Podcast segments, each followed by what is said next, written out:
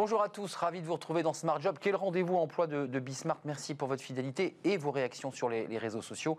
Euh, dans le cercle RH, on va s'intéresser au management émotionnel. Oui, c'est le management avec les chevaux. Est-ce que le cheval est le meilleur ami du manager? Eh bien, on le saura dans, quelques instants, évidemment, avec mes, invités. Working Progress, vous le connaissez, vous connaissez notre rubrique à la rencontre d'entreprises et de start-up qui innovent. Et puis, bien dans son job, on va s'intéresser à une société, justement, alors qui est au cœur de notre sujet, qui est une société support, un outil pour les RH, on en parlera avec eux. Ils ont une sortie, une étude passionnante avant Covid, après Covid. Mais d'abord, le JT présenté comme chaque jour par Cécilia Sévry. Bonjour Cécilia. Bonjour Arnaud. Dans l'actualité, aujourd'hui, on commence avec une bonne nouvelle. Le nombre de chômeurs a fortement diminué en juin. On compte 204 700 inscrits en catégorie A, en moins selon les chiffres de Pôle emploi publiés hier. Une baisse due au retour de demandeurs d'emploi vers l'activité réduite avec la poursuite du déconfinement. Mais le nombre de demandeurs d'emploi reste à un niveau très élevé avec plus de 4,2 millions d'inscrits en catégorie A. Au total, l'effectif des catégories A, B et C a continué d'augmenter de 0,5% pour plus de 6 millions d'inscrits, son plus haut niveau historique. Danone va former ses salariés le temps que la crise passe. Il a signé un accord de principe pour proposer des formations de deux ans à ses salariés dont l'emploi est menacé. Les participants à ces formations resteront salariés de Danone pendant toute la durée du programme et conserveront leurs avantages. Danone s'engage à financer ce dispositif tout en étudiant des relais de financement public selon les pays. Le groupe fait le pari que ce dispositif lui reviendra moins cher qu'un plan social. Enfin, les patrons sont aussi plutôt favorables au télétravail. Selon un sondage réalisé par la CPME, 39% des employeurs interrogés souhaitent augmenter le recours au télétravail, soit la même proportion que les salariés. Un patron sur cinq le met en parallèle avec une réduction de surface de bureau. Ces derniers mois, 82% des dirigeants l'ont instauré, dont plus de la moitié, 53%, en raison de la crise sanitaire. Voilà pour les informations d'aujourd'hui, c'est à vous Arnaud. Merci Cécilia. On se retrouve demain, bien dans son job, c'est tout de suite notre rubrique de l'environnement RH. On reçoit Mathieu Bernard. Bonjour Mathieu. Bonjour Arnaud. Vous êtes un jeune DG, DG France de PayFit, alors qui était une petite société au départ et puis qui est devenue une très belle entreprise qui a plus de 500 collaborateurs. Exactement. Euh, PayFit, en quelques mots, avant de découvrir votre étude qui est passionnante, euh, PayFit c'est quoi? C'est un outil au service des RH, un outil paye comme on dit? Exactement. PayFit c'est une solution logicielle, un SaaS hein, comme on dit, à destination des PME. Euh, qui permet d'automatiser la gestion de la paye et des ressources humaines. Donc congés payés, notes de frais, espace dématérialisé pour les employés.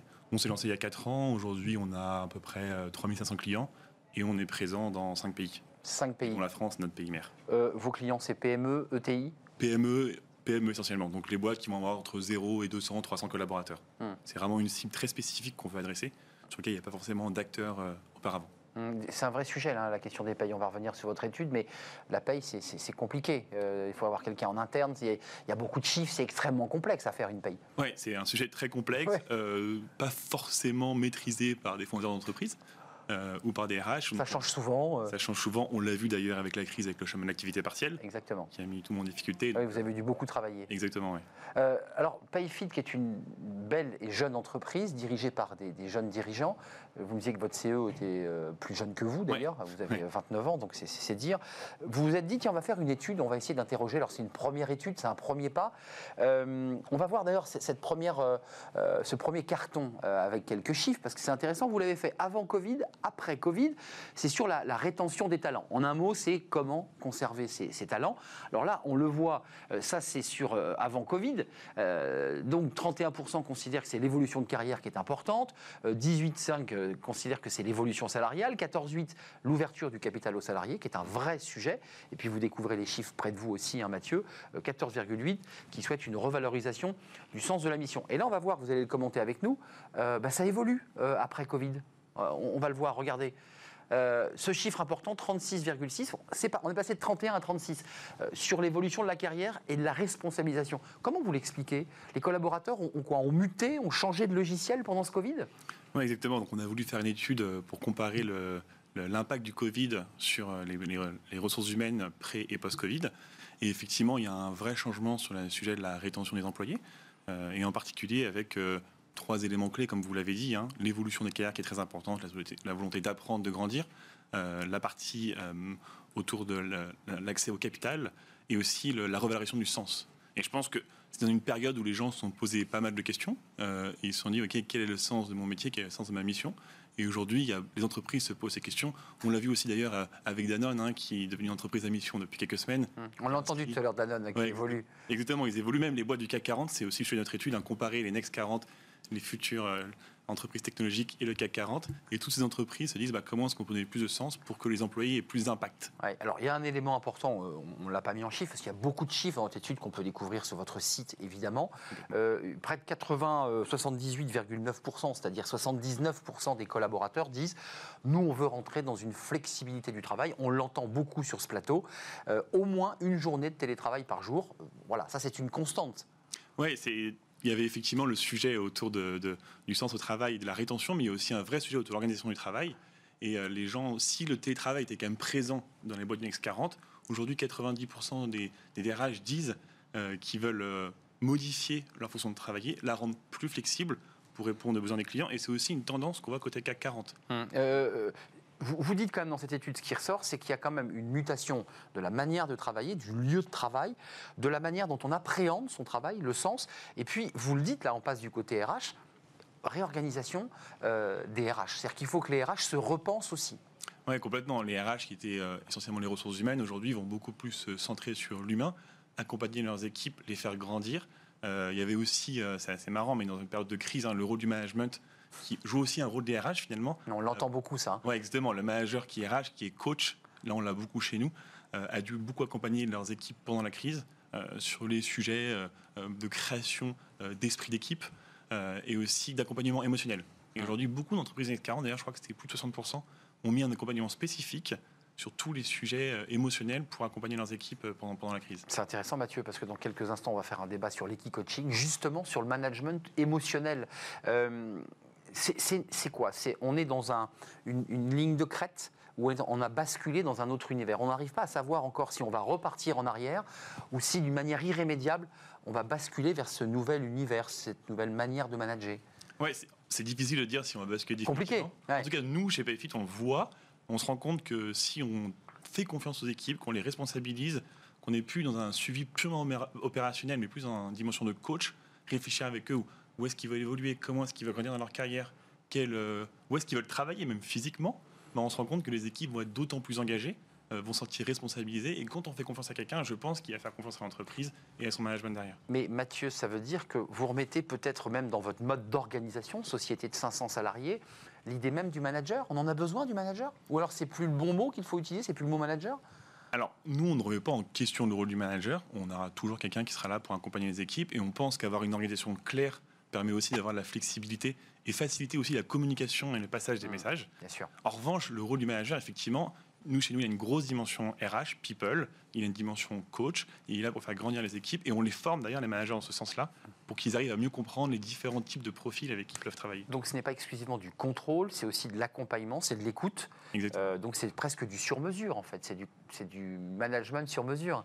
On adorerait, mais oui, il y a vraiment cette dimension écoute et aussi euh, empathie, je pense qui devient un, soft skills, qui devient très important, hmm. la compréhension des situations, encore plus dans un monde où l'organisation du travail est en plein changement et ébullition et on a envie de l'adapter. Mathieu, un dernier mot, c'est intéressant parce que là, ça concerne votre business. C'est plus votre organisation, mais mhm. votre business. Dans l'étude, il ressort que les DRH souhaitent plus d'outils, pas seulement des outils de gestion de paye, mais ils vous demandent des outils plus collaboratifs et de communication interne. Ça va exactement dans l'esprit de, ce dont on parle depuis quelques instants. Oui, exactement. C'est vrai. L'outil, je pense, peut permettre de faire gagner du temps euh, de faciliter le travail des équipes sur les sujets administratifs, par exemple la paye ou les RH, derrière pour qu'ils puissent se concentrer sur euh, créer ce monde du travail du futur qui soit plus euh, autour de l'humain et, des équipes. Alors, votre étude, il faut le rappeler, on la retrouve sur votre site, hein, PayFit, mais c'est le début de quelque chose. Hein. Vous allez poursuivre évidemment vos, vos, vos, enquêtes, puisque ce sont des, enquêtes, euh, tous les quoi Tous les six mois, tous les, tous, les ans, pour essayer de suivre l'évolution? Oui, on est vraiment sur une première tendance. donc, on a envie de creuser ce sujet-là. À la rentrée, on aura des, des sessions de travail dédiées entre Next 40 et CAC 40 pour réfléchir justement au futur du travail à quoi ressembleront les bureaux de demain, quel devra être le rôle du télétravail, de la flexibilité. Et on a envie de continuer comme ça dans les prochains mois, prochaines années, pour pouvoir créer des synergies en tout cas. Vous reviendrez nous en parler, mais je sais que vous aussi, chez Payfit, vous êtes en train de totalement muter, vous changez de locaux, vous réorganisez vos espaces de travail. Donc c'est quand même une mutation profonde hein, que, vous, que, traversent ces entreprises-là. C'est ouais, on est en train d'y réfléchir, on en parlera un peu plus à la rentrée. Euh, c'est une mutation profonde et euh, au-delà même du métier, effectivement, ça change le rôle des RH. Et ça, c'est quelque chose dont on se rend compte, qui vont être là pour l'accompagnement des équipes. Et en tout cas, pour nous, il y a un mot, c'est donner plus de flexibilité pour s'adapter aux situations euh, euh, géographiques ou même en fonction des situations familiales des, des personnes pour qu'ils soient le plus épanouis et trouver un meilleur équilibre vie personnelle, vie professionnelle. Donc sans nous le dire, vous êtes en train déjà de travailler sur une péréquation entre télétravail et présentiel on veut laisser de la flexibilité aux équipes, en tout cas sur ces sujets-là. Il faut savoir qu'il y a des gens, on se rend compte, qui n'ont pas envie Ils de veulent pas, ouais, c'est vrai. Ils seraient mieux au bureau. On le voit d'ailleurs, c'est souvent les populations plus jeunes qui n'ont pas forcément encore de repères, euh, Donc ils ont besoin de cadre. Ils ont besoin d'un cadre, ils ont besoin d'équipes. Nous, on le voit dans nos équipes, parfois qui sont assez jeunes. je. Ils sont contents d'être au bureau, enfin, ils retrouvent leurs amis, c'est leur vie sociale aussi. Donc euh, je pense qu'il ne faut pas dire télétravail absolument, il faut trouver cette flexibilité en fonction des situations. Mathieu Bernard, c'est un plaisir de vous accueillir sur ce plateau. Vous êtes un jeune directeur général euh, Payfit France avec cette étude à découvrir. Alors c'est un, un, début, c'est un premier pas qui va évidemment, c'est une première pierre pour poursuivre ben, cette réflexion autour ben, de ces mutations des RH. Merci d'être venu sur notre plateau. Tout de suite, c'est Vous connaissez notre rendez-vous avec Jérémy Cléda et Welcome to the Jungle.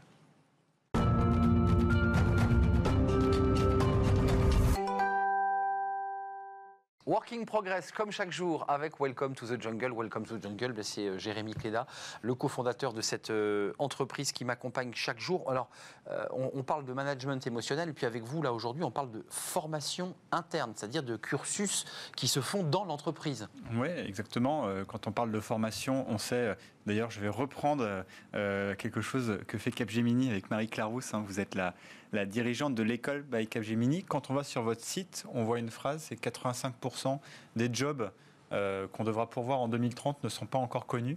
Donc là, le sujet des compétences dont on a besoin actuellement, c'est un sujet. Et euh, il y a un petit dicton qui dit euh, parfois on n'est jamais mieux servi que par soi-même. clairement, des entreprises se sont un peu emparées de ça et se sont dit mais en fait, parfois les, formations actuelles font un peu défaut, ça ne colle pas avec nos besoins. Et donc du coup, on va créer une école, une académie, en tout cas un système de formation en interne pour former, euh, pour former nos talents. C'est ce que vous avez fait chez, chez Capgemini. Comment vous est venue un peu cette idée-là et comment vous faites maintenant pour en faire profiter à, vos collaborateurs? Alors effectivement, on a fait ce constat qui est que la formation académique et les formations professionnelles que l'on faisait déjà au sein de Capgemini hein, ne suffisaient pas à développer les compétences de demain. Et donc Capgemini est aujourd'hui... C'est mauvais signe, hein, si je peux me permettre. Hein. enfin, je, je, vous le dis, enfin, comme ça. Non, je pense qu'il y a toujours de la complémentarité entre ce qui existe et ce que les entreprises doivent faire. Et c'est aussi euh, une remise en question euh, perpétuelle et une adaptabilité, une flexibilité que l'on doit avoir. Euh, et puis Capgemini, leader sur son marché, se dit bah voilà, moi j'ai aussi une responsabilité en tant qu'acteur.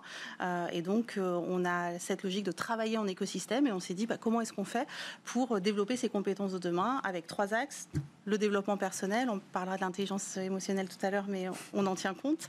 Euh, le métier, qui est la pierre angulaire, aujourd'hui, comment on accompagne nos clients, mmh. et puis une solution techno qui vient répondre à ça. Et pour ça, on s'associe avec deux partenaires, leaders sur leur marché, parce qu'on est plus fort à plusieurs.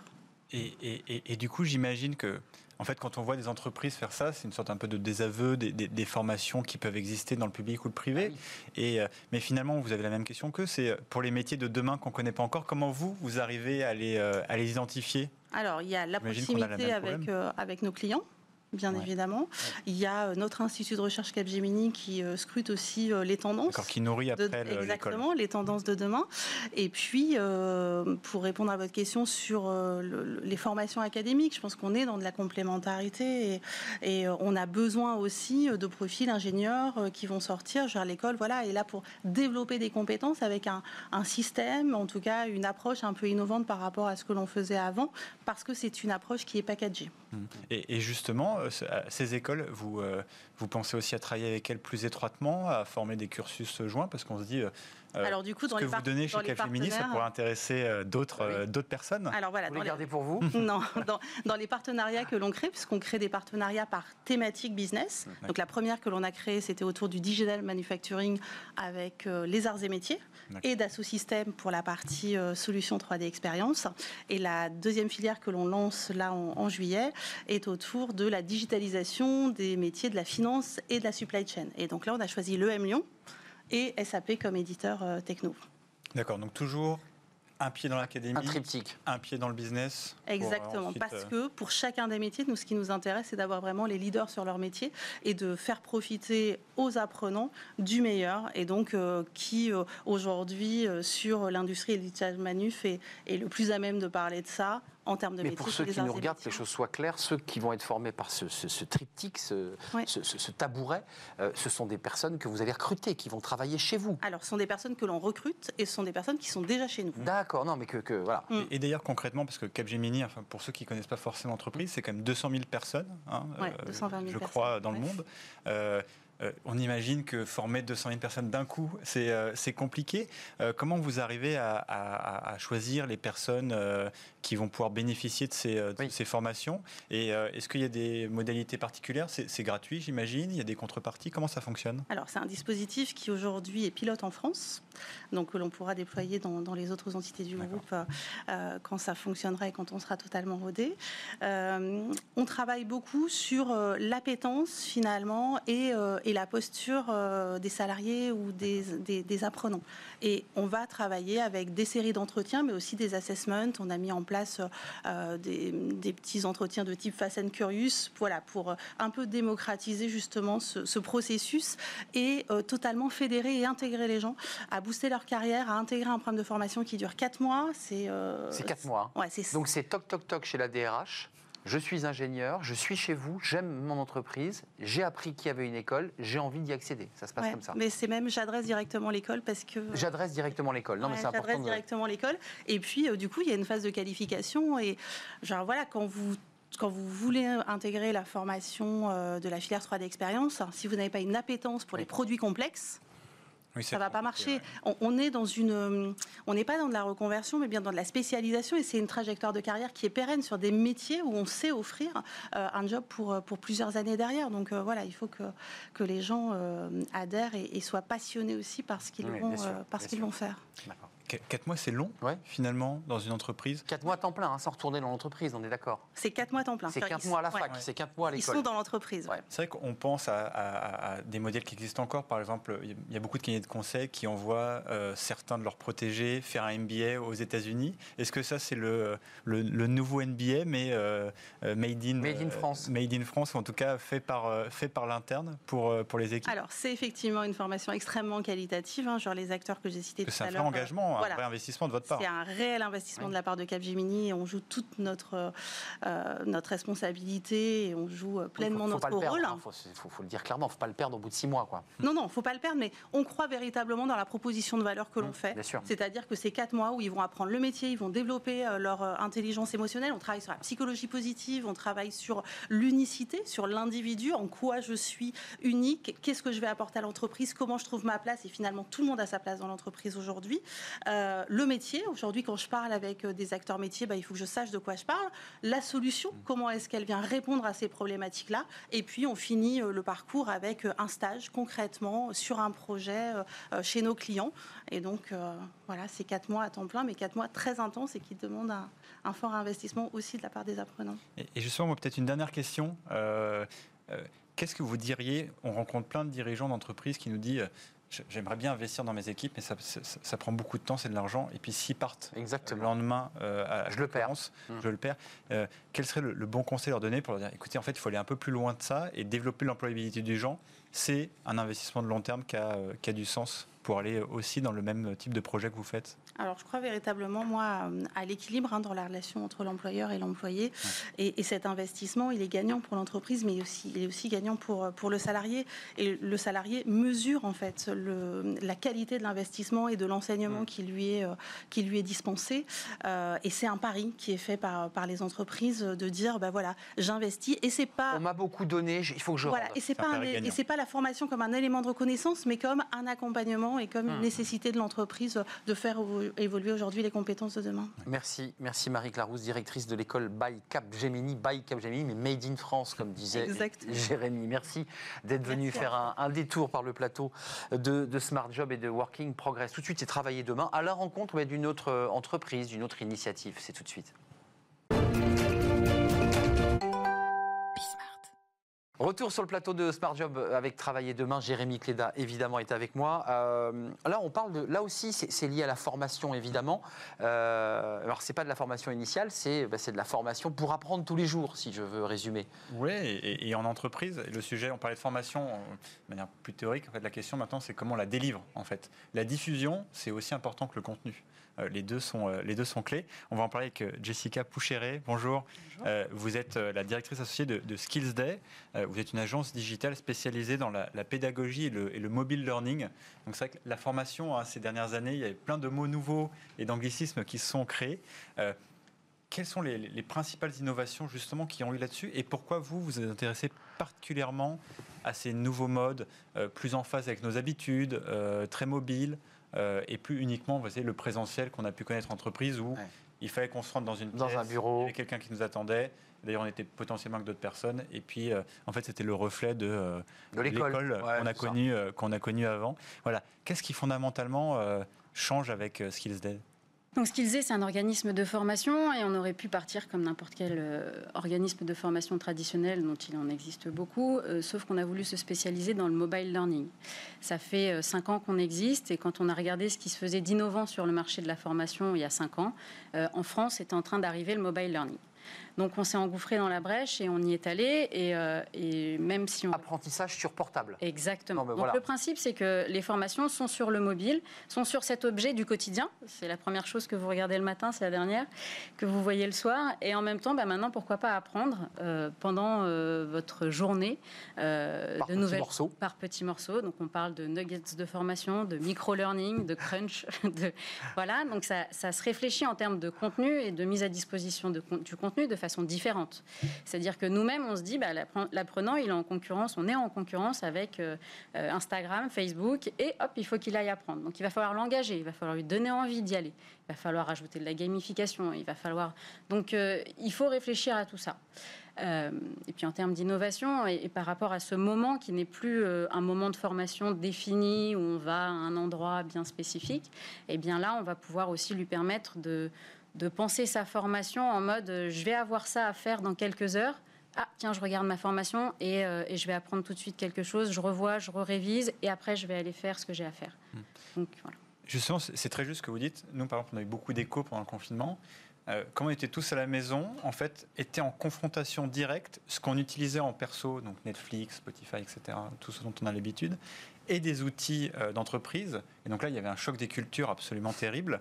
Euh, comment on fait alors pour remettre la formation un peu au goût du jour quand on a connu Netflix et des super productions? Euh, on a beaucoup de gens qui nous disent Moi, j'ai pas forcément envie de me taper la vidéo qui a une vingtaine d'années. Euh, D'ailleurs, on, en- vrai. on en parlait la semaine dernière. hein. En plus, c'est toujours les mêmes types de représentations. Mm. Euh, C'est vieillot, c'est un peu. comment alors Comment vous concurrencez Instagram alors euh, Alors, comment Ouais, c'est vrai que la qualité d'image joue beaucoup. Vous êtes Oui. fixé un sacré défi. Ah, euh, tout à fait, et on travaille beaucoup sur le storytelling pour la peine. Donc euh, dernièrement, on a, on a sorti une formation qui a très bien marché et où on a eu des bons retours sur le blanchiment d'argent et le, la mise en, en perspective. Rassurez-nous, vous apprenez pas à blanchir de l'argent. Non, non, on mais que. apprend à lutter À, contre à le lutter blanchiment contre. Non, parce que vous n'avez pas à mis le mot devant. Oui, Pour préciser, donc c'est des entreprises euh, Qui qui, viennent vous nous de- voir. qui vous demandent hein, de, de créer des formations sur mesure Sur pour leurs mesure. collaborateurs, etc. Et, euh, et donc euh, là, on, fa- on va faire du storytelling et on a mis un environnement un peu à la Dick Tracy avec, euh, avec un détective dans une ville un petit peu sombre qui- à qui il arrive euh, des, des- des péripéties et, euh, il a- ils apprennent comme ça à lutter contre le blanchiment d'argent. Donc là, il y a cette mise en, perspective. Le storytelling aide beaucoup justement à, confronter l'apprenant à son quotidien, à ce qu'il vit. Alors soit on raconte une histoire, soit on va aller lui montrer euh, des exemples entre pairs euh, avec euh, des personnes de son entourage, euh, des professionnels du même secteur qui vont lui apprendre avec euh, des histoires euh, comment, euh, comment aller vers ça. Donc, et ça, demande de la discipline, excusez-moi, parce qu'à mm. l'école, on a un professeur qui nous observe à, la loupe pour savoir si on, étudie. Là, ça, veut dire qu'on part du principe que l'apprenant est, vraiment euh, dynamique, lâche pas le téléphone, continue. Comment vous savez que la formation va jusqu'au bout? Alors, euh, bon, déjà, on a des statistiques, hein, vous imaginez bien, digital euh, rime avec beaucoup de statistiques, donc on, suit beaucoup nos apprenants, mais il faut aussi en l'engager. L'engagement passe par la qualité du contenu, mais va passer aussi par le travail du manager. Il faut que dans l'école, euh, justement, euh, ce qu'on a vu juste avant avec Capgemini, il y a de l'engagement. C'est-à-dire mmh. qu'on va les inclure dans, dans un dispositif, on va les valoriser dans ce dispositif. Donc c'est important d'aller vers ça.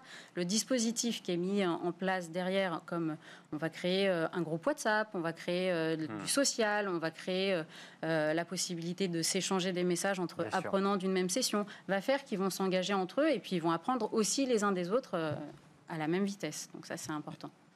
Finalement, en tout cas, moi, c'est ce que j'ai l'impression qui ressort de tout ça. pendant quelques années, sur la formation, on a beaucoup parlé d'outils, de, techniques. On s'est dit, en fait, euh, le mobile, etc., ça va révolutionner les choses. J'ai l'impression que depuis quelques temps, en fait, on revient un peu aux sources, qui est la qualité du contenu, la qualité de ce qu'on apprend. Est-ce que ça aussi, c'est la tendance qu'on retrouve aussi, par exemple, Netflix, finalement, le, sujet, c'est la qualité profonde du contenu qui est délivré, et puis évidemment sa, délivrabilité. Mais est-ce qu'on en revient quand même un peu aux fondamentaux et euh, on s'éloigne un peu des choses un peu gadgets qu'on a pu, euh, qu'on a pu écouter Nous, on pense nos formations et on les conçoit avec nos clients en leur disant que le mobile learning n'est pas un gadget. S'ils veulent faire du gadget, il faut aller faire euh, d'autres types d'applications. Mmh. mais nous, on est persuadés qu'en faisant du mobile learning, il y a des choses à apprendre. Donc c'est comme ça qu'on va aussi euh, aider nos clients à concevoir leur formation, c'est de leur prouver que ce n'est pas de la gadgetisation, que ce n'est pas un effet de mode, mais qu'il y a énormément de, points d'appui grâce à cet outil qui est dans la poche, hmm. euh, dans l'apprentissage des collaborateurs. En fait, le pari qu'on peut apprendre et s'accrocher à une formation à travers cet outil. Exactement. Merci Jessica Poucheret d'être venue. Vous êtes la directrice associée Digital Learning Manager de Skills Day. Euh, Skills, Day, bah oui, voilà. C'est, voilà. Eh ben, je, vais devoir aller euh, assez rapidement euh, sur votre site de Skills Day pour apprendre évidemment les rudiments de, l'anglais. Merci d'être venu sur le, plateau. Merci à, vous. merci à vous, Jérémy. On se retrouve demain, bien entendu, pour un nouveau Working Progress. Puis tout de suite, c'est le cercle RH, le management émotionnel. Oui, est-ce que le cheval est le meilleur ami du manager? Pas, pas toujours. On en parle.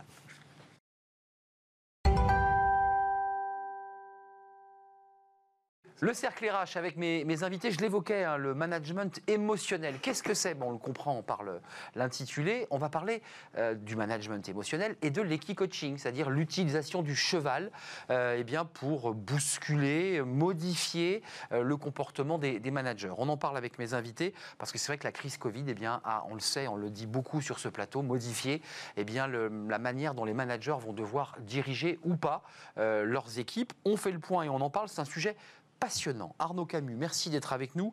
Vous êtes le président et cofondateur de l'Académie Equi-Coaching, membre des EDC qui sont les entrepreneurs chrétiens euh, par ailleurs. Vous faites un boulot incroyable et on va en parler. Puis vous avez écrit un livre avec vos deux acolytes qui vous accompagnent pendant les formations, Equi-Coaching, l'intelligence émotionnelle au cœur de l'entreprise. Ça, c'est le livre sorti euh, dans la collection euh, Actes Sud qui est une belle collection du domaine du possible. Euh, avec moi, Isabelle Lamotte. Bonjour euh, Isabelle, vous êtes directrice associée de l'activité People et Organisation chez Capgemini. On parle beaucoup de Capgemini aujourd'hui sur le, plateau. Merci d'être là. Euh, vous avez, vous, une analyse et une définition d'ailleurs du management émotionnel. Je crois même que vous avez subi, je ne sais pas si vous l'avez subi, mais vous avez participé à une formation d'équi-coaching. Peut-être vous nous ferez partager votre, vos sentiments. Benoît Serre, merci d'être là. Vous êtes le vice-président de la l'Association nationale des DRH, qui, on le dit jamais, qui regroupe combien? 5000 euh, Un peu plus de 5000, Un peu plus de 5000 DRH. 5000 DRH en France. Voilà, et vous êtes euh, senior partner au BCG, le Boston Consulting euh, Group. merci à vous trois. D'abord, quelques images pour que juste qu'on y voit clair. C'est votre quotidien. Mhm. Vous n'êtes pas habillé en costume quand vous faites vos formations, parce que, évidemment, vous êtes un, cavalier. Regardez ces, images, on va les commenter. Arnaud, qu'est-ce qui se passe là, par exemple?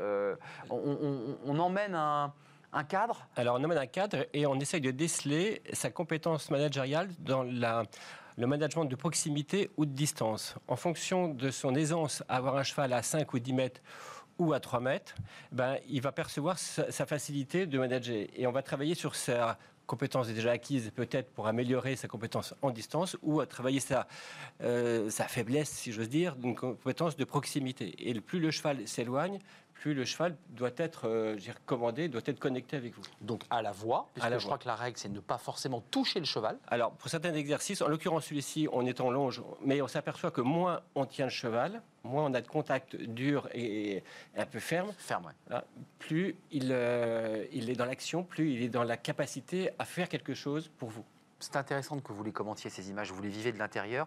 Euh, quand une entreprise vous envoie des équipes, des grandes entreprises, pour certaines d'entre elles, et vous envoie une équipe euh, de cadres, une, une équipe, il y a parfois des tensions, il y a parfois des hiérarchies. Vous dites, vous, euh, on est nu face au cheval. Alors, le cheval a la capacité de pouvoir vous scanner en 3 minutes. Nous, notre premier exercice s'appelle l'effet miroir. Je vous mets seul avec un cheval dans le manège. Je vous demande de ne pas le toucher, mais de le mettre au pas, au trot, au galop, en fonction de la stratégie que vous allez pouvoir déployer. En 3 minutes, comme dans une prairie, le cheval va savoir à qui il a affaire. Il sent Alors, il, il vous voit, il vous capte. C'est-à-dire qu'il a euh, à peu près. Nous, on a décodé 54 points de, lo- de- de lecture sur le cheval. Et ces 54 points de lecture, à chaque passage, on va vous en faire la retranscription. Euh, Ma, ma partenaire, Laurence Fichy, psychologue, va vous faire un portrait psychologique sur votre manageante. Et moi, je vous fais un portrait managérial. Et, comme le cheval ne ment pas, on ne se trompe pas. Et un cavalier vous accompagne, un cavalier Alors, a- Jean-Luc Force, notre cavalier olympique, fait justement l'autre exercice sur le management de distance ou de proximité. Euh, Isabelle Lamotte, puis je donne la parole à Benoît Serre, parce que vous avez été DRH. Je- la question que je vais vous poser, c'est de savoir si vous auriez été tenté, parce que diriger des hommes, c'est diriger, c'est gérer des conflits, c'est diriger des difficultés. c'est di- Vous l'avez vécu, euh, Isabelle Oui. Lamotte. Alors, vous, Oui. vous appartenez à une très grande entreprise, Capgemini, et vous l'avez vécu dans votre chair. Qu'est-ce que vous en avez ressenti de cet équi-coaching Alors ça, ça- ça reste pour moi une expérience incroyable.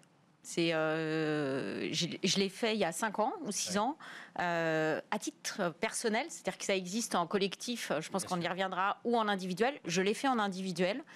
Et le moment où vous rentrez sur le manège et vous avez le cheval qui vous regarde, Ouais, C'est euh, un comme ça, c'est une espèce de moment incroyable et il se passe exactement ce que vous avez dit. C'est-à-dire qu'il y a une espèce d'interaction qui se passe, vous avez l'impression de passer, euh, d'être nu, Oui. euh, d'être euh, passé au, Au scanner. au scanner totalement et euh, il se passe quelque chose avec l'animal, entre l'animal et vous, que vous aimiez les animaux ou pas d'ailleurs, Ouais. je pense que ça n'a rien à voir, rien à voir, euh, qui est, euh, moi j'ai rarement vécu ça dans ma vie, euh, et vous vous retrouvez tout seul, vous vous retrouvez à un moment de... Vous êtes totalement déstabilisé. Précisons qu'il n'y a pas le langage, hein, parce que le Non. langage est- chez les humains est une manière. Là, on est dans un silence, on est dans le- non-verbal. hein, on a dans le non-verbal. C'est du non-verbal euh, total hein, et vous êtes euh, en interaction et ce qui est incroyable c'est que vous vous rendez compte à ce moment-là de la puissance de l'esprit. hein. si vous l'aviez pas vu avant, c'est exactement ça. Il n'y a pas, pas besoin de parler, pas besoin de toucher et en se concentrant, moi j'ai retenu un truc qui me sert euh, tout le temps, qui est poser son attention.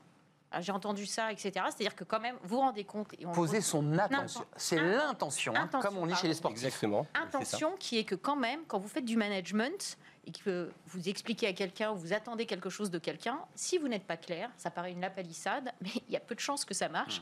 Et c'est exactement ça. Et si votre intention n'est pas claire, quand vous rentrez dans le manège, il se passe rien. Ou en tous les cas, ce qui se passe n'est pas ce que vous aviez l'intention Absolument. qui, qui s'y Absolument. passe. Hum. Et donc c'est une, une expérience personnelle incroyable. On voit ces images parce qu'il y a plusieurs chevaux. On y reviendra, Arnaud. Je vais donner la parole à Benoît Serre. Mais il y a aussi d'abord ce premier rapport où les participants peuvent choisir librement l'animal. Donc il y a un choix Alors, comme ça. euh, La, la qualité de notre formation vient surtout qu'on a, entre Jean-Luc Force, Laurence Fichy et moi-même, on a 60 chevaux. c'est ça. On est éleveur de chevaux de compétition de haut niveau, hein, qui font jusqu'à des concours internationaux.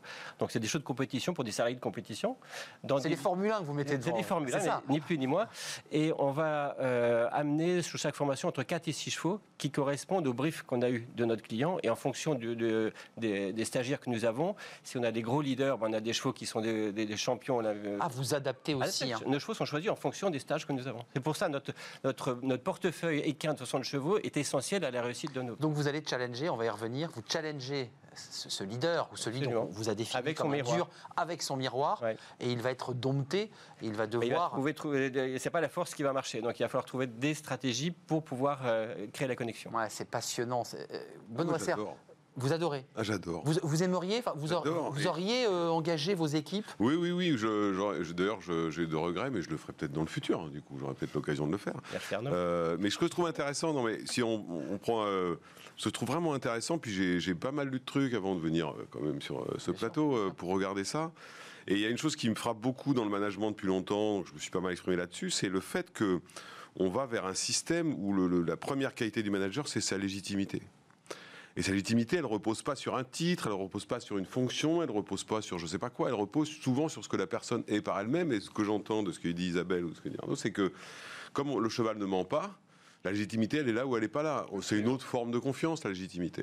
Et je trouve que ça, c'est vraiment, euh, c'est vraiment intéressant. Et je trouve en plus que il faut pas se leurrer. Plus vous êtes haut dans les organisations, plus le fait de vous remettre en cause comme cela, euh, à nu, comme euh, tu disais. C'est euh, c'est un acte de courage managérial euh, personnel quand même d'oser le faire. Mais Ça rejoint un autre aspect qui est euh, effectivement l'hyper-domination. Alors, intelligence émotionnelle, maintenant on dit euh, les soft skills ne sont pas tout à fait la même chose, mais tout cet ensemble de tout qui choses autour. qui fait qu'aujourd'hui, les nouvelles générations en particulier sont absolument pas sensibles aux titres, etc. Ils sont sensibles à qui est la personne et ils suivent assez Moins aisément vertical, plus un horizontal. leader. Moi, je crois que les, que les, les managers choisissent leur manager. Voilà, Hmm. Profondément.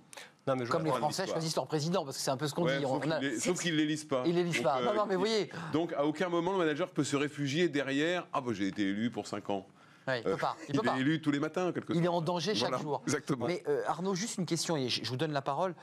Mise à nu de- des fortes personnalités, parce que Mmh. l'entreprise, elle a quand même une petite idée derrière la tête quand elle vous donne, comme vous l'avez dit, le brief. Elle vous dit, moi suis une très grosse entreprise, j'ai six personnes, j'ai un conflit, Ouais. À vous de jouer. On les gère. Et ça, vous gérez. On nous demande de faire des miracles, on y arrive. Parce que euh, on fait un exercice assez simple. Quand il y en a deux qui se tapent dessus, on a eu une grande enseigne euh, qui nous, a appelé il y a quelques mois et qui nous a dit dans mon équipe, j'en ai deux physiquement qui se tapent dessus. Comment Physiquement Physiquement, ils en reviennent demain. On a fait un atelier de confiance. C'est-à-dire après avoir fait l'effet miroir, où notre description de chaque personnalité est devant tout le monde. Nos commentaires sont toujours positifs et constructifs. hein. Donc on Pas facile, ça déjà. hein. non, mais ça, c'est une habitude d'aujourd'hui qui est notre règle de base. On est dans la construction.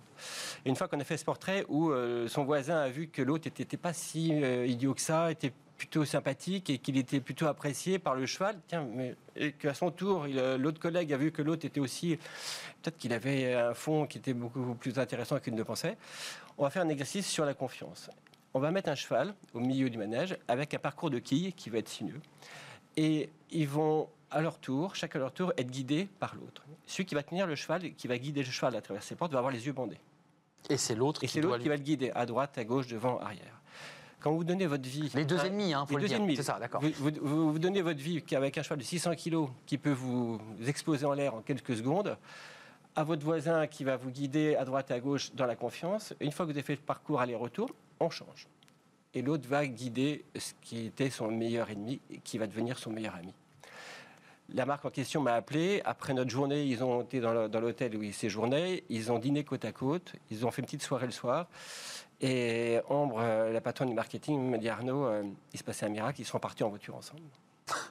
Sans accident à la fin. enfin, je veux Sans dire, accident à la fin. ouais, ouais. Et on les a revus après. On a- nous, on a un atelier, parce qu'on crée des outils avec tout ça. où On a révélé les valeurs managériales de ce, de, cette, euh, de ce groupe qui est arrivé. Et ils étaient, en effet, moi, je les ai vus côte à côte dans la salle où j'ai animé cet atelier sur les valeurs. Et c'est devenu les meilleurs copains.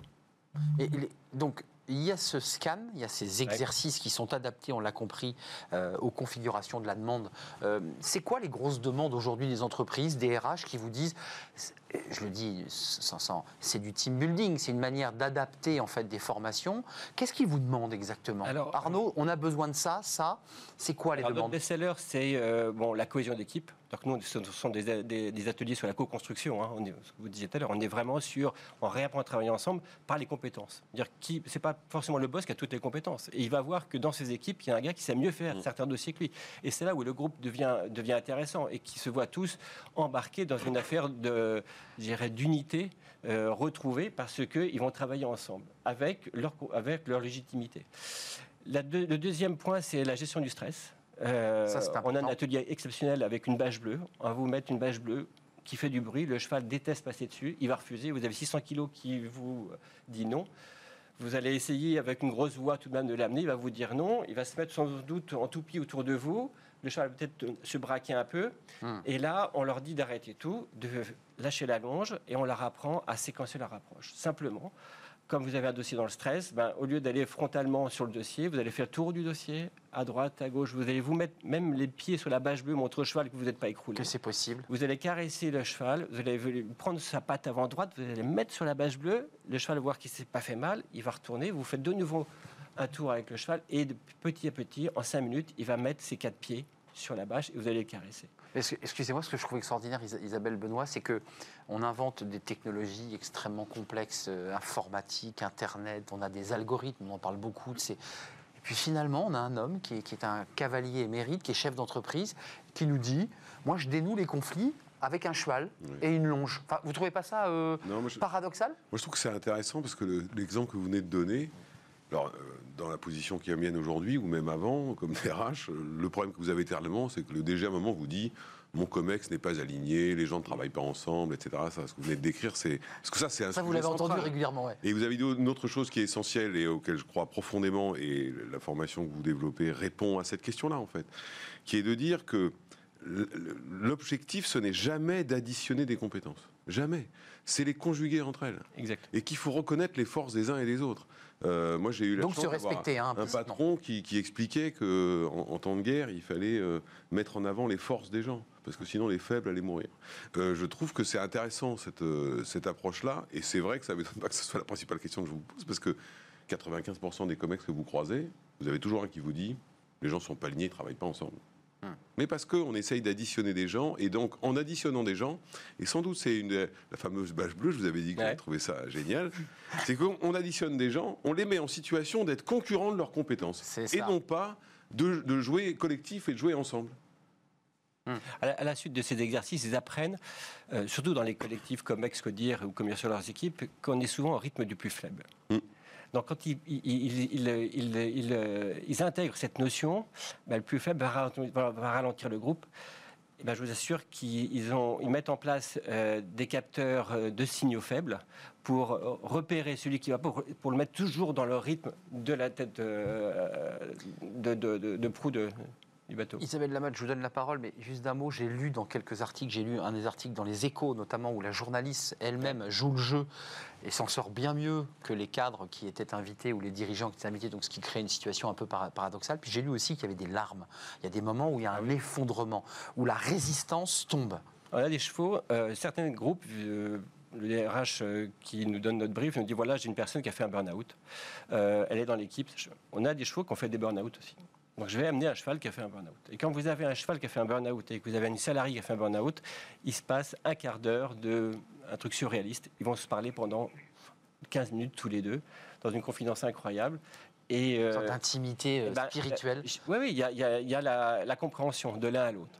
Et puis là, on va reconstruire. Donc on, déroule ce burn-out, on va reconstruire sur une base de confiance, sur une base de respect.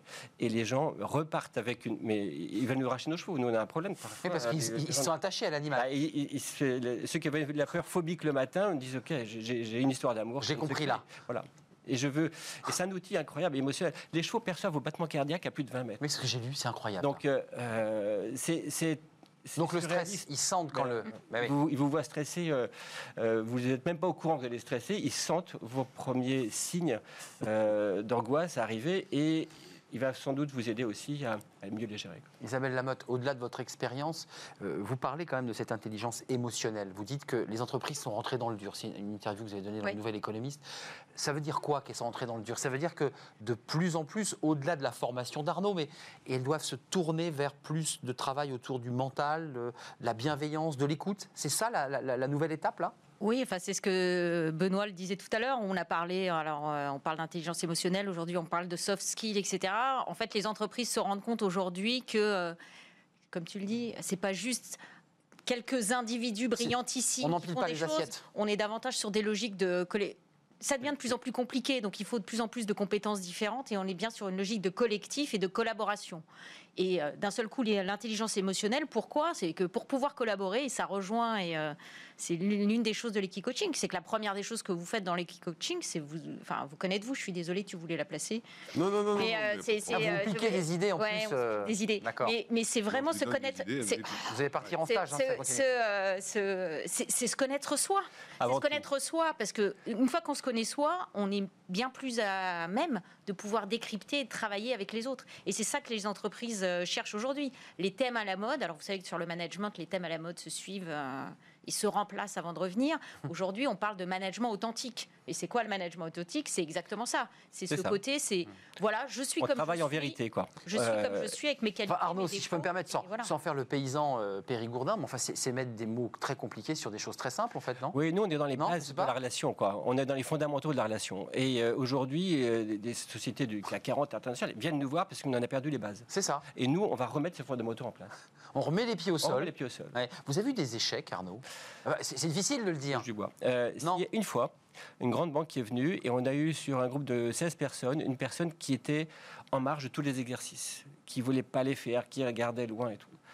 On était bien sûr assez surpris, étonnés.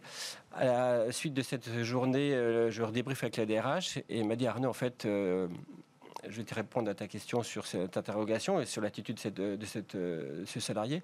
En fait, il était en partance. Le lendemain, il nous a donné sa démission.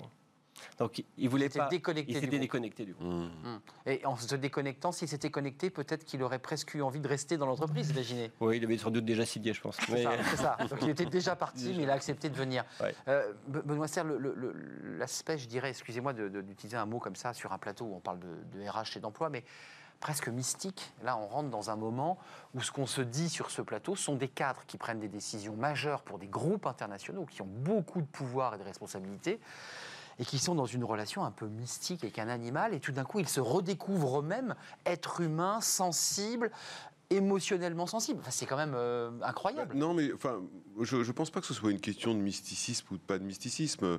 On en a déjà parlé ici. le- euh, L'espèce d'obsession euh, du KPI, du contrôle, du tableau Excel, du machin.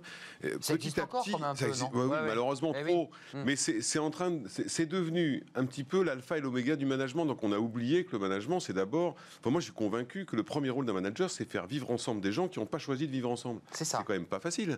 Donc euh, c'est ça le sujet. Hum. Et on l'a vu avec la ça. crise Covid, on en a souvent parlé euh, ici. On l'a vu avec la crise Covid.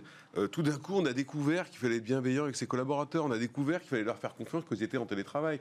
Et une dernière chose par rapport à ce que vous avez dit, par rapport à, à ce que disait Isabelle, c'est que Qu'est-ce qui s'est passé quand le président de la République a, a déclenché le confinement? Les entreprises se sont retournées en 48 heures. Ils ont donc démontré une extraordinaire agilité sous Absolument. la contrainte. Le vrai talent demain des managers, c'est euh, que tous leurs collaborateurs et l'entreprise et l'organisation, au titre collectif comme au titre de chacun des individus qui la composent, soient capables de cette même agilité, non pas sous la contrainte d'une crise sanitaire, mais sous le, le bon sens, la stratégie, euh, la nécessité, etc. Et je crois que ça, en revanche, l'agilité ne supporte assez mal euh, le, roi- le royaume du KPI. Parce que l'agilité, c'est utiliser l'intelligence des gens. On était avec euh, Jean-François Zobris l'autre jour. Il Oui. mettait en avant quoi? Le bon sens. L'entreprise Eh oui. libérée. Le bon sens. Donc je crois que c'est un ensemble de choses. C'est pour ça que je pense que c'est pas du mysticisme. Euh, c'est juste. Enfin, quand on écoute, on dit ok, bah, vous êtes en train de m'expliquer que pour que les, manage- les gens managent correctement, il faut de la confiance, de la bienveillance, La du courage, de l'écoute. Ok, bah, on n'a rien inventé en fait. hein. Hum. On a ça, ouais. déconstruit en essayant. On de a déconstruit, dans on reconstruit là. Voilà. Ouais. Arnaud Camus, je ne l'ai pas demandé comment ça vous est venu, parce qu'on a bien compris votre parcours. Vous, vous avez des chevaux de compétition, des Formule 1, vous faites de la compétition, vous en élevez. Est-ce que, comment est née dans votre tête l'idée de vous tourner vers des, des- des dirigeants, des managers? Alors, mon activité depuis 25, 25 ans, c'est de révéler les valeurs identitaires des sociétés, des grands groupes, des petits groupes et autres. Et Une de, nos marques, il y a 10 ans, la marque Esté Dupont, maroquinier Joali, me dit Arnaud, OK, on a nos valeurs, on, on a les valeurs opérationnelles, maintenant j'aurais voulu que tu me les déploies dans les équipes, les produits et les services. Et il me dit trouve-moi une formation qui soit vraiment un truc qu'on n'ait jamais fait, on est très gâté dans le luxe, on a fait plein de trucs, il faut trouver quelque chose. Et puis on déjeunait souvent avec lui, il me dit T'as des chevaux, mais est-ce qu'avec les chevaux, on peut pas faire quelque chose? Ah, ça part alors, comme ça. Pour une fois, quand il y avait un client qui ne mettait pas en état péché mortel par mes chevaux au boulot, j'ai relié mes chevaux au boulot. J'ai appelé deux amis euh, qui sont en Basse-Normandie dans le Perche avec moi, qui sont éleveurs de chevaux et, et psychologues et, et coachs. Et on, on a créé les produits de formation qu'on a eu avec un peu de mal, euh, qu'on a réussi à faire euh, valider par la directe. C'est une formation continue et qui, euh, là, on concourt Donc à la vous retraite. servez hein, pour, pour Ah, la- l'après-Covid là en ce moment. Voilà, là, on a monté une, une formation avec le FNE. et Le FNE, finance son formation pour recréer de la cohésion, recréer de, de, de, de- de l'engagement dans, dans les groupes c'est sur une journée. Et on, là, on concourt pour être CPF. Euh, au vu de nos nos demandes. Et c'est des grands groupes internationaux hein, qui nous ont demandé. euh, On, on a un certain nombre de salariés qui souhaiteraient mettre leur CPF à profit de cette formation. Euh, un mot, parce qu'on a bien compris que tout ça se passait dans un manège, que Mhm. physiquement on mettait des bottes, on mettait des chaussures un peu solides, hein, et puis ensuite vous, euh, vous faites remonter euh, ces valeurs et vous retournez dans l'entreprise. C'est Exactement. vous qui mettez le costume et vous Voilà. retournez. Je- Voilà, je, là, je, je- je réaccompagne. C'est-à-dire que nos formations sont toujours, on monte pas jamais à cheval, hein, c'est toujours à pied. Donc on est avec notre bleu de travail, si j'ose dire, et on, on repart donc le lendemain avec euh, bon, des étoiles dans la tête pour tous nos groupes. 8-10 jours après, je vais leur représenter le compte rendu de groupe qui est écrit, parce qu'on fait un compte rendu individuel que chaque personne reçoit sur son. Donc c'est quoi? C'est une sorte de sociotype, c'est une manière Exactement. de. C'est- C'est deux pages sur ce que le cheval a pensé de, de vous, euh, comment il vous voit, point d'amélioration, vos points de, de force et de faiblesse, et, ce qu'on- et conseil des, des formateurs. Et ça tombe juste? Ils vous disent c'est c'est exactement ça? Et moi, j'ai eu des cas où les gars m'ont rappelé après. J'ai montré mon, mon compte rendu à ma femme. Elle me dit c'est exactement toi.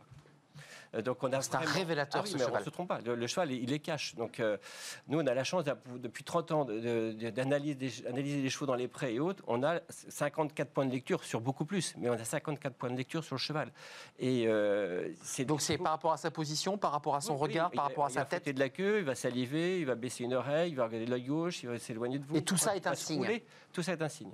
Signe qui veut dire quoi Par exemple, quand il bouge la queue? Alors, euh, c'est le relâchement. Euh, le relâchement, s'il se, rou- se roule devant vous, ce qui est très visible, donc c'est la confiance extrême. Parce que le cheval dans la nature, si un lion va le bouffer, bah, il ne va pas se mettre sur Donc là, il se met en danger parce qu'il n'a pas peur. S'il se roule devant vous, c'est que vous êtes le- le manager d'une confiance à qui on, Il se cabre? il se cabre. C'est la fuite. On a, dans, dans- dans nos formations, on a une barrière qui, qui limite le manège. On a déjà eu des, des chevaux qui ont sauté la barrière. Donc le ne manager, voulait pas de ce il ne manager. voulait pas de ce manager. Donc le gars prend conscience qu'il qui, qui, qui met une pression dingue à ses équipes et qu'il va falloir travailler toute la journée sur comment ramener ce cheval dans une relation proche. quoi. Benoît Serre, c'est incroyable ça. hein Quand quelqu'un, alors le cas extrême vous venez de citer, un manager, il est là, il est avec ses collègues et le cheval, tac, il s'en va. Comment vous gérez l'après? Bah oui, Alors, le euh, malaise du manager. alors euh, notre, notre euh, savoir-faire, notre expérience nous les amène à, à- à positiver cette action. C'est-à-dire que Mais il faut. Euh, on, on le réinvente dans le sens, regardez, là on a un exemple, on en a besoin pour que vous compreniez les choses, et le manager se trouve en- un peu en cobaye. Qu'il est arrivé avec des épaules droites, une tête fixe, un corps très en avant, il a fait fuir. Hmm. En réapprenant au manager comment on baisse les épaules, on incline la tête, on souffle, on s'arrête, le cheval va Rassure le revenir cheval. vers lui. Et donc ce même manager va refaire l'exercice pour ramener. Et alors là, c'est la star. Ah ouais, bien sûr. Donc là, ça veut dire qu'il a, il a, il a, Il a fait les deux. Il a fait les deux. Il est capable compris, aussi ouais, de muter bien sûr. face aux autres qui le regardent. Exactement. Un, un dernier signe, parce que malheureusement, je resterai avec vous. Un, un dernier signe du cheval parmi les 54. Et vous dites celui-ci, il est, euh, voilà, il montre un stress, il montre une angoisse. Alors, quand vous avez le premier exercice, on vous demande de faire bouger le cheval sans le toucher au pas ou trop au galop. Si le cheval met sa tête sur votre épaule, C'est bon signe ça. c'est une proximité rare, hein, et qui commence à mâcher et saliver, et ben alors là, vous êtes son, vous êtes, euh, son confident. C'est la confidence pure.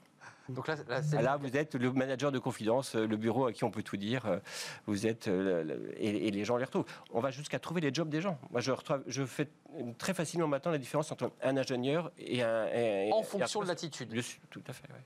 Un ingénieur, il Ah se oui. comporte comment? Un ingénieur, et alors, c'est c'est normé, quoi. C'est méthodo. Mmh. Et, euh, deux pas là, trois pas là, j'essaie tout. Euh, il va avoir une vision analytique du dossier. Il bouge pas. Il va tourner autour du cheval éventuellement. Ça va durer une minute. Personne ne bouge. Et au bout d'un moment, il va, il va essayer deux, trois actions pour faire bouger le cheval. Le commercial, Il y va. il va direct, Ouais. il va discuter avec le cheval. Et il va échanger, il va négocier. Et le cheval dit oui, dit non, dit oui, dit non, bouge sa tête, il va. Et je- quand je leur dis que voilà, vous êtes. L'autre jour, j'avais une entreprise dans le pétrole et je lui dis vous êtes euh, un acheteur. Toute la journée, vous achetez, vous vendez. C'était le trader de chez, de chez Total. Voilà. Et un DRH Et alors, un DRH, on les- y a. y a- on Comment se comporte le cheval face à un DRH. On veut le alors, il y a savoir. plusieurs types de DRH, mais la proximité est souvent là. Proximité. La proximité. C'est celui sur lequel le proximité. cheval vient mettre Ouais, la tête. ouais. L'humain, La- l'humain, La proximité et le DRH se met au pas du cheval. À un moment, on a des photos, on a des images où, ben là, vous voyez peut-être sur ces images, où il y a le, pas du cheval et le pas du, du stagiaire sont au même rythme, à même cadence. Et là, là, Là- c'est l'osmose, là. Bah là, c'est c'est vous mettre à la place de l'autre. C'est-à-dire qu'il y a- il y a- il y a- Ouais. Et le- les DRH sont souvent dans, cette, dans, ce- dans ces Et signes. là, c'est les applaudissements des participants. Merci, merci Arnaud Camus d'être venu. Vous reviendrez. Equi-coaching, l'intelligence émotionnelle au cœur de l'entreprise. Ça, c'est euh, chez Actes Sud. Merci à Benoît Serre qui a bien envie euh, de tenter vous l'expérience. Je suis sûr qu'il va, la- plaisir. il va la faire, vice-président de la NDRH. Et merci à Isabelle Lamotte, la directrice associée de l'activité People et Organisation avec un Z. Je, je l'écris mal ou c'est un Z ou un S? C'est parce que c'est l'anglais. C'est l'anglais, ben voilà. Euh, Mais chez- on peut l'écrire on peut l'écrire avec un S aussi. Merci de nous avoir éclairés. Merci à vous. Euh, passez le bonjour à tous vos, vos, vos Formule 1. Euh, On les merci. caressera. Vos- exactement, une caresse pour, vos- pour vos beaux chevaux. Merci. On continue notre émission, évidemment. On va s'intéresser à l'emploi avec Fenêtre sur l'emploi, l'alternance. Bah oui, on revient sur les chiffres de l'emploi.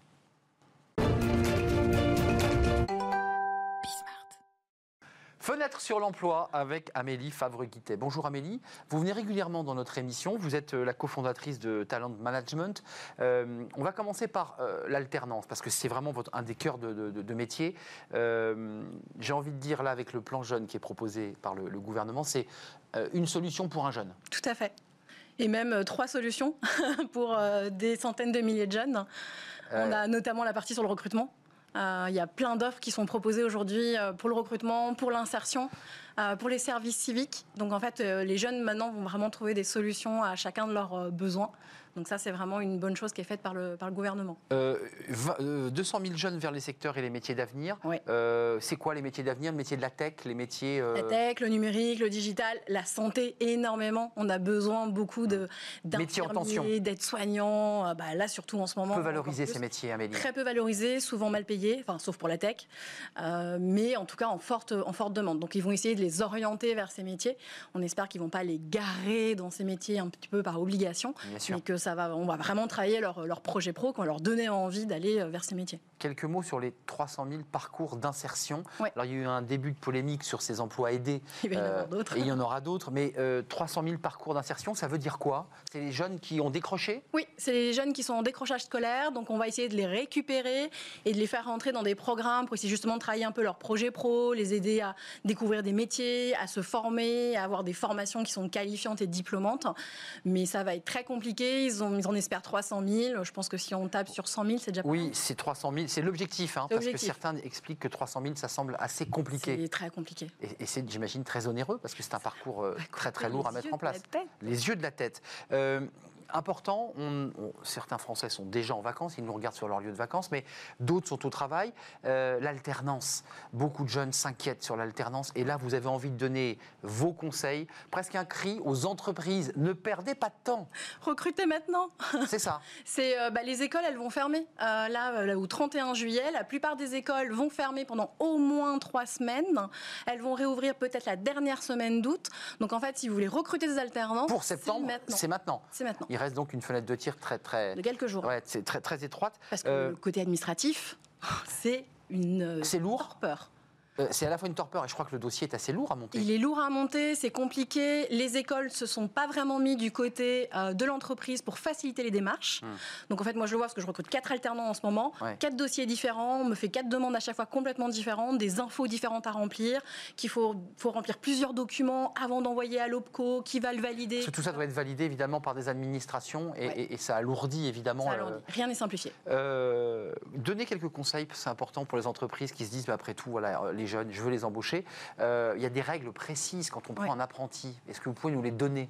Euh, surtout une, il faut un maître d'apprentissage, donc on va dire un grand tuteur qui va accompagner l'étudiant, qui va lui montrer le métier et qui va un petit peu le former, parce que c'est un peu le job de l'alternance, de former euh, nos futurs managers et futurs collaborateurs. Donc ça c'est important de voir aussi et de valider avec les équipes Très qui important. va être le tuteur, qui va prendre en charge l'étudiant. Euh, et en théorie, hors euh, plan jeune, il y a normalement un quota. C'est un, euh, c'est un, Un mètre. un mètre Un de mètre stage. pour deux apprentis. Deux hein. apprentis. Là, ils l'ont fait sauter pour toutes Ouais. les entreprises Bah en oui. dessous de 250 salariés. Il n'y a plus de, il y a Bah plus oui, de limitation. Oui, parce que c'était un, élément de blocage hein, quand Bah même. oui, Ouais, dans une sûr. petite entreprise, c'est en, en fonction du nombre de salariés. S'il n'y a que deux salariés, bah, ça fait que quatre alternants Et ça ne marche pas. Euh, dernier conseil, ceux aux étudiants, ceux que vous souhaitez transmettre euh, aux étudiants avant de partir en vacances, qu'est-ce que vous leur dites? Ciblez les entreprises, intéressez-vous à leur actualité. Arrêtez de spammer la terre entière en disant que vous adoriez travailler pour un grand groupe de renommée internationale. On s'en fout. Euh, bon, ça c'est dit. Ça c'est dit. Ça c'est fait. allez sur LinkedIn en utilisant le moteur de recherche, en tapant par exemple euh, plan de recrutement, alternance, et, bien vous, et en cliquant sur contenu, le mot contenu est important, on va avoir toutes les offres d'alternance qui sont proposées directement par les entreprises en dehors de la partie offre d'emploi. Ça c'est très important comme conseil pratique. Hein. Il y en a tous les jours. Moi, moi je les ressens sur nos pages et il y en a des dizaines, dizaines. Tous les managers déposent leurs offres. LinkedIn ou le site Talent Management sur lequel évidemment vous pouvez aussi vous référer, c'est important. Euh, et puis les alumni quand même, les anciens élèves. Essentiel, bah aller toquer à la porte des anciens élèves qui ont fait la formation, regarder que ce soit sur LinkedIn ou ailleurs, ou les étudiants, dans quelle entreprise ils ont fait leur alternance. Parce que potentiellement, si ça s'est bien passé, l'entreprise sera ravie de reprendre un étudiant de la même école. Amélie favre merci pour votre concision et tous ces conseils pratiques, tant aux entreprises évidemment qu'aux étudiants. Vous revenez quand vous le souhaitez. Je vous souhaite de bonnes vacances si on ne se revoit pas, évidemment. Eh bien, moi, je serai là demain pour un nouveau Smart Job. D'ici là, restez fidèles à tous nos programmes qui sont riches sur Bismart. Bye bye. À demain.